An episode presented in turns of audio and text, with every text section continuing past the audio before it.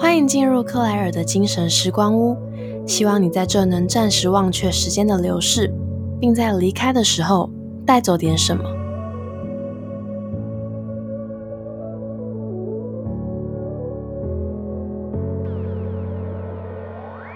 大家安安，欢迎回到克莱尔的精神时光屋，我是主持人 Claire。这一集呢，要跟大家分享的是海外工作，韩国政府的加速器计划大揭秘。这个计划呢，是我前两年的时候到韩国参与的专案。然后今天想跟大家分享一下这个计划的一些内容啊，比赛规则，或是政府提供了怎么样的环境，又因为怎么样的缘起，有了这样子的计划背后的一些幕后小故事，要跟大家分享。那在正式开始之前呢，想跟大家说一个小小的感触，因为在呃筹备这个系列嘛。我在准备的过程之中，就回顾了很多当时我在韩国的一些照片呐、做的文件呐相关的东西，就觉得说，虽然明明是要分享故事给大家听，可是好像其实我在为自己过去的人生复盘，很多在当下因为忙碌一下子就被带过，或是要多头并进的事情，终于有时间可以好好的去回首，看看当初哎到底做了哪些事情。哪些其实做的不错，可以维持；哪些其实可以做得更好。所以我觉得有这样的机会，其实还蛮可贵的。毕竟有些时候，当我们处在只想要大力往前奔跑的当下，很容易去忽略掉周边的一些景致，并且呢，在好不容易抵达终点的时候，又常会想着啊，我要赶快踏上下一个赛道，不然就会落后别人一大截了。那我自己的感受是，其实常常在这种循环往复的过程当中，你会觉得我好像做了很多事啊，我好像一直在往前跑啊，可是我到底做了哪些事情呢？所以我觉得，其实适时的停下脚步，给自己一个小小的弹性区间去复盘过去做的事情，是蛮好的一个做法。好。那我有点长的小感慨就到这边告一段落，接下来正式进入主题。我要先来介绍一下我当初参加的这个专案的名称，它叫做 K Startup Grand Challenge，是韩国政府的创业加速器计划，是从二零一六年开始发起的，并由韩国的中小企业暨新创企业部，还有国家 IT 产业促进局主导，有点难念。他们政府很支持那些想要进驻韩国、开拓国际市场的外国新创企业。但直白来说，其实就是想要网罗有好点子跟优秀商业模式的新创公司到韩国驻点。因为韩国一直想要成为亚洲的新创产业中心，所以近年来就一直在积极的资助或是指导这些国内外的新创企业，并且陆续成立相关像这种竞赛或是计划，给这些团队一个平台去成长茁壮，也给国外团队一个渠道，有机会可以进驻韩国。那像我参加的这个加速器计划呢，它是一个比赛的形式。申请的基本条件呢，大概就像是你要是新创公司，有明确的长期发展方向。并且以到韩国拓点为目标。另外就是你的公司产品或服务需要已经具备一定的雏形。那如果你经过层层的筛选，通过申请之后，就会先启动三个月的资助计划。每个入选的团队可以有两个成员到韩国进行交流。韩国政府呢会提供像财务或是办公场所上面的支持，也会协助让你有机会跟韩国的大型企业或集团接触，进而获得合作的可能性。那因为前面也有提到它是一个比赛，那我这边就讲讲比赛的规则。他们主要是算积分的，例如说，如果你有跟韩国当地的企业谈成商务合作，或是签署了 M O U，就是合作意向书，比如说就可以加十分。那如果在工作的过程中，你有雇佣韩国人，像正职、兼职还有实习生，都会加不同的分数。或是你有遵照规定每周进办公室打卡两到三次，也可以加分。最后呢，还会有一个简报日。那在这天之后，就会结算总积分来决定哪些队伍可以进到最后的总决赛。以上这些呢，就是关于这个计划的一些缘起背景，或是比赛的规则。那接下来想要讲一下工作的环境，因为我前面有提到韩国政府他们有提供财务上的支持，所以其实每个团队可以用那笔钱来支付租房或是生活开支的费用。而我的主管呢，也已经有在接近公司的江南区租了一间房子。可是因为我有点小小的任性，我想要有自己的生活空间，所以呢就放弃了这个可以免费居住的房子。但又因为首尔的房价真的很贵，所以我就跑去比较多年轻人学生的新村站那边住考试院。那个地方离。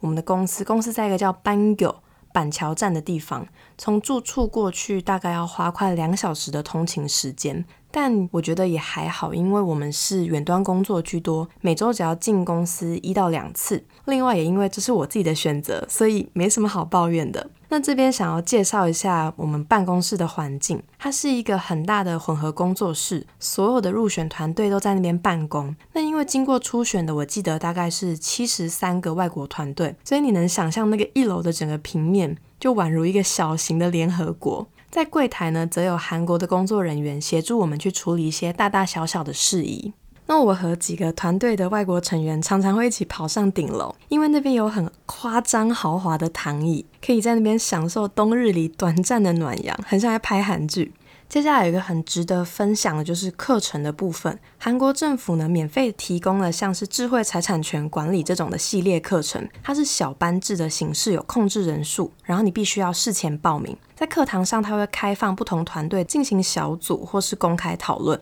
另外，也开设了免费的韩文课程，从外面请韩文老师来办公室帮我们上课。这边让我偷偷的小不谦虚一下，我每次都是表现最好的那一个。果然韩剧没有白看，心也没白追。另外很值得一提的呢，就是食堂的部分，在我们办公大楼的另一侧呢，就有内建一间食堂。我们可以用很优惠的价格去购买餐券，然后自助用餐。而且食堂的环境真的是宽敞明亮，甚至用餐座位旁边还有大片大片的落地窗。那用餐完之后呢，外面也有好几间咖啡厅，可以让我们去喝个下午茶。好，那这边分享完韩国政府提供的相关福利，还有工作的环境之后，我们开始要进入最重要的工作内容。我当时的主要工作呢，就是协助公司的品牌总监去搜集还有会诊所有我们潜在合作对象的资料，并且建立相关的联系方式的资料库，然后写信去邀约洽谈合作的会议。此外，也会大致的要去掌握这些公司近年的策略走向，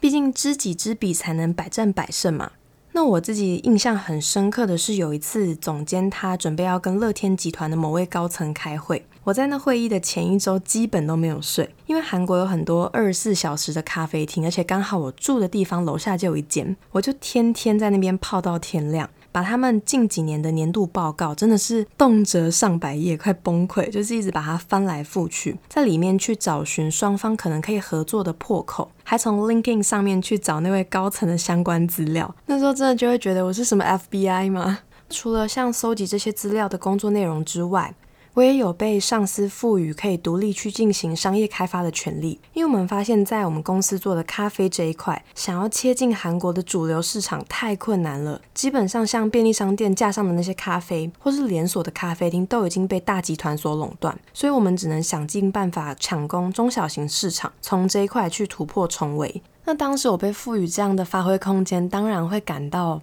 很兴奋，然后并且很雀跃，可是同时也有一些担心涌上来。因为我不会韩文，那因为韩国人他们会有排外性存在，尤其跳脱了大型集团之后，中小型市场呢，我们对接到的客户可能是相对来说更在地的韩国人，所以会不会讲韩文这件事情，就是一个是否能拉近彼此距离以及提升合作可能性的关键点。但蛮幸运的是，当我后来想到一个可以切入中小型市场的商务提案的时候，因缘巧合之下，认识了一位在韩国读大学的可爱的浙江女孩。她的韩文是六级满级的程度，所以我就顺势的委托她来当我们这个提案的翻译。后来也顺利的谈成了，而我们两个也在这个共同备战的过程里，成为了很好的朋友。这边要偷偷告白一下，她真的是我去韩国工作的这一段旅程里。最大的收获之一，庆姑呀，撒浪嘿，好，好像偏题了，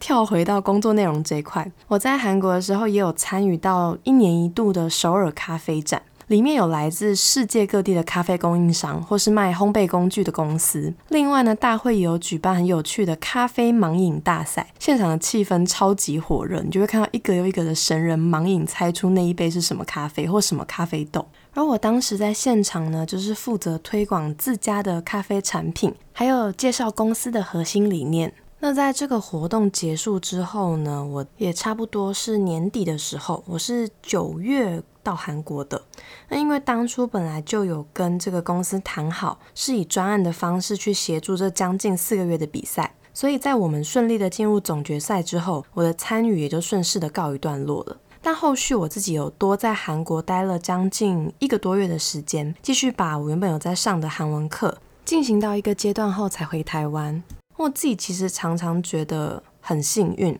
因为有机会在刚毕业就到自己喜欢的国家工作，却不用去经历当地可怕的职场文化。应该很多人有听闻过韩国的职场，像我自己常常在晚餐的时间看到他们的上班族在下班之后还要整个部门出去应酬，大家穿着那种看起来就不太舒适的正装，一个个按照辈分入座，还要不停的去帮上司倒酒，喝完了这团可能还会要续团，那其实看了蛮心疼的，也觉得蛮可怕的，就还好我不用经历这一切。而且在这四个月的期间，我不但有参与到了韩国政府这个大力推动的创业加速器计划，接触到很多来自世界各地的好点子以及有趣的人类，还有一些时间可以到处追赶跑跳碰，用很贴近当地人的生活步调去体验他们的文化与生活形态。回想这一切的时候，真心觉得很美好。虽然中间也遇过很多挫折或是瓶颈。但到最后只剩满满的感谢跟丰富的回忆而已。说到回忆，我想跟大家分享两个我印象很深刻的事件。一个是前面有提到，韩国政府有提供给我们免费的智慧财产权的课程，那我当时就有去参与。在那个课程上，我真的深深感受到自己的不足，因为我本身就已经跟不上这些英文母语者的语速。再加上又是要讨论商业案例，或是老师讲的是一些专业知识，我真的是完全的懵，挫败感直接突破天际，真的是只想要钻到地洞里面。那后来就接受了自己跟不上的这件事情，所以我的做法就是，比起去像他们一样很流利的去阐述自己的想法。我更倾向努力的去听懂他们在说什么，就是好好的倾听，去吸收这些前辈今年累积的日月精华。这是一件我在韩国期间挫败感数一数二大的回忆。另外呢，就是我在办公室的时候，深刻感受到东西方的工作形态跟文化大不同。每次约莫到晚上。傍晚四五点的时候，办公室的几个应该是欧洲人吧，我记得他们就会开始开酒，然后到处去呼朋引伴一起 chill。他们就一直提倡说，认真工作的同时也要劳逸结合。我也有被递酒过，但我就会回他们说我自己酒精过敏，喝了酒会变成紫色的。我没说谎哦，这是真的。那当时劝酒的那一位外国人，他听到之后就震惊了几秒，估计没有想过会遇到这种亚洲骑行种，就很戏剧的回了我一句。Oh, bless you！然后拍拍我的肩膀就飘走了。从那天之后，其实我就有去反思了一下，自己这种拼命天天去熬的工作形态，是不是也该适时的加入一点调剂呢？并不是说努力不好哦，那些外国团队他们白天也是很高度专注的在工作，但适当的放松确实会有助于你去持续的维持那种高效能的工作状态。一个松弛有度的感觉，因为毕竟弹簧拉久了也会疲乏的嘛。那我觉得那段时间的观察，一定程度的有改变了我在工作形态上的这个习惯，让我到后来就会很注重劳逸结合这件事情。好的，那这一集关于我参与的这个韩国政府加速器计划的故事分享呢，就告一段落啦。但韩国系列还没有结束哦，接下来预计还会有两集在韩国工作或是生活相关的内容。因为这集比较是着重在介绍我来韩国的原因、参加的专案的内容，还有幕后的一些小故事。那后面也会有更多是往外辐射出去，可能跟生活相关，或是我在前面有提到谈成的那个商务合作，因为它实在是让我太难忘了，所以很想要跟大家分享。先透露一点点，我居然是因为了解韩流文化，并且从大一的时候就有开始一直有在关注一个韩团，所以才有办法想到这个提案，进而去完成这件商务开发。真的是除了夸张，想不到其他更贴切的形容词了。那如果各位房客对于海外工作，不管是职场啊、生活、文化、娱乐相关的各种面向，有任何问题的话，都欢迎写信给我。或是可以追踪我的 IG，我这两周呢都会不定时的丢问答上去，去搜集大家的问题，并在后面的集数呢一并的去进行解惑。那这集的故事分享就到这边喽，如果你有任何的感受想要回馈，都欢迎寄信或留言跟我分享。信箱连接在频道简介哦。那如果你喜欢这件时光物语的故事，麻烦给我五秒钟，动动手指头，订阅、评分、加分享，就这样啦。我们下周四见，拜拜。